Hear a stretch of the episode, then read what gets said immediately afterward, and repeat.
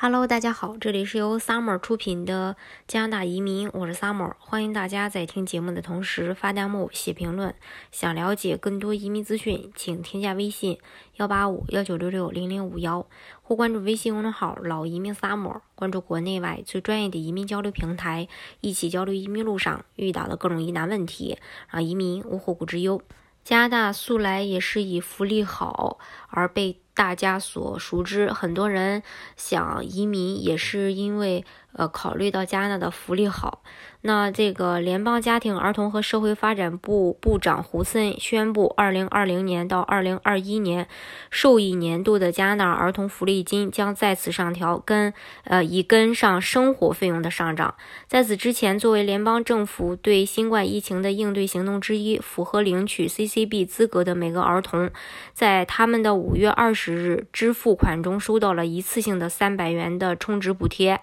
新的上调就意味着在二零二零年到二零二一年受益年度，每位六岁以下儿童的最高福利金可以达到六千七百六十五加元；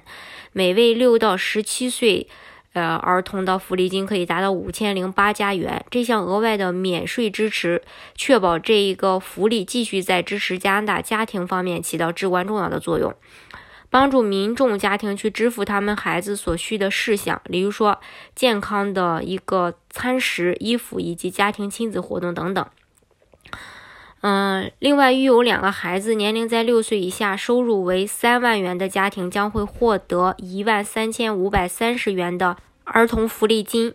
嗯，当然，我说的这个钱是加币啊，这比去年增加了两百五十二加元，比。呃，引入加纳儿童福利金之前的二零一五年增加了三千零八十加元。联邦家庭儿童和社会发展部部长，嗯，胡森表示，为人父母都知道抚养孩子的费用是多么的昂贵，因此呢，我很高兴在加拿大儿童福利金出台四周年之际宣布将再次调升。这就意味着加拿大民众家庭的口袋里可以每个月获得更多免税的收入。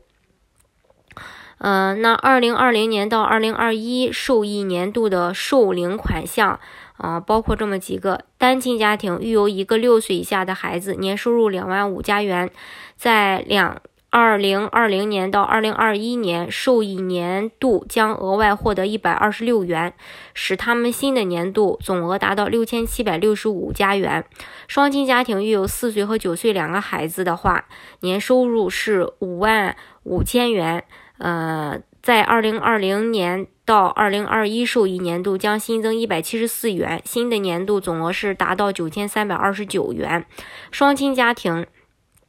呃，育有两个六岁以下孩子，年收入为九万元的，在二零二零到二零二一年，呃，受益年度。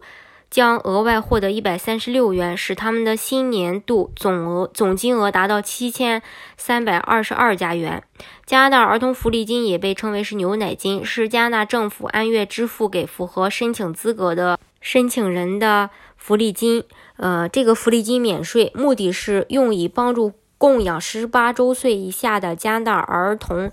的一个成长。当然，这个如果是说申请牛奶金的话，要满足几个条件：第一，加拿大公民或永久居民或者难民资格；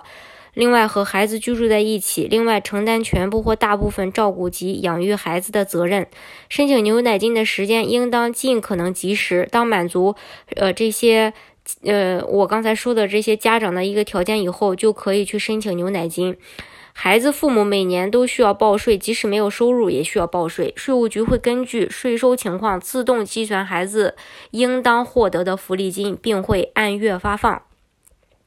而且这个牛奶金的话，呃，它是嗯，比如说啊，如果你拿一月份拿到了枫叶卡，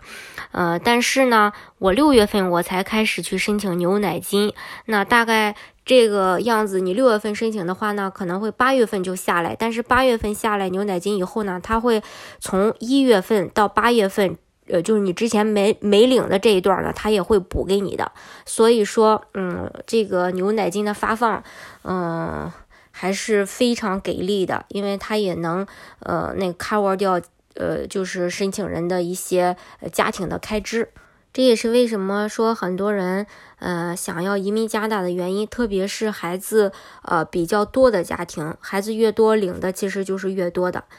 嗯，好，今天的节目呢就给大家分享到这里。如果大家想具体的了解加拿大的移民政策的话，欢迎大家添加我的微信幺八五幺九六六零零五幺，或关注微信公众号“老移民 summer”，关注国内外最专业的移民交流平台，一起交流移民路上遇到的各种疑难问题，让移民无后顾之忧。